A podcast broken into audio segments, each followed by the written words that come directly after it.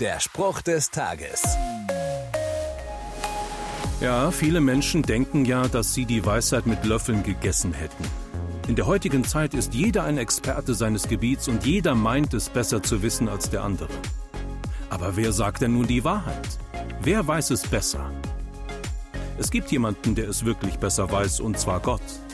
In der Bibel steht, dass wir Menschen auf ihn hören sollen. Darum nehmt meine Ermahnung an, achtet sie mehr als Silber oder Gold. Weisheit ist wertvoller als die kostbarste Perle, sie übertrifft alles, was ihr euch erträumt. Weisheit ist ein wertvoller Schatz, den wir Menschen also nicht einfach hinter jeder Ecke finden.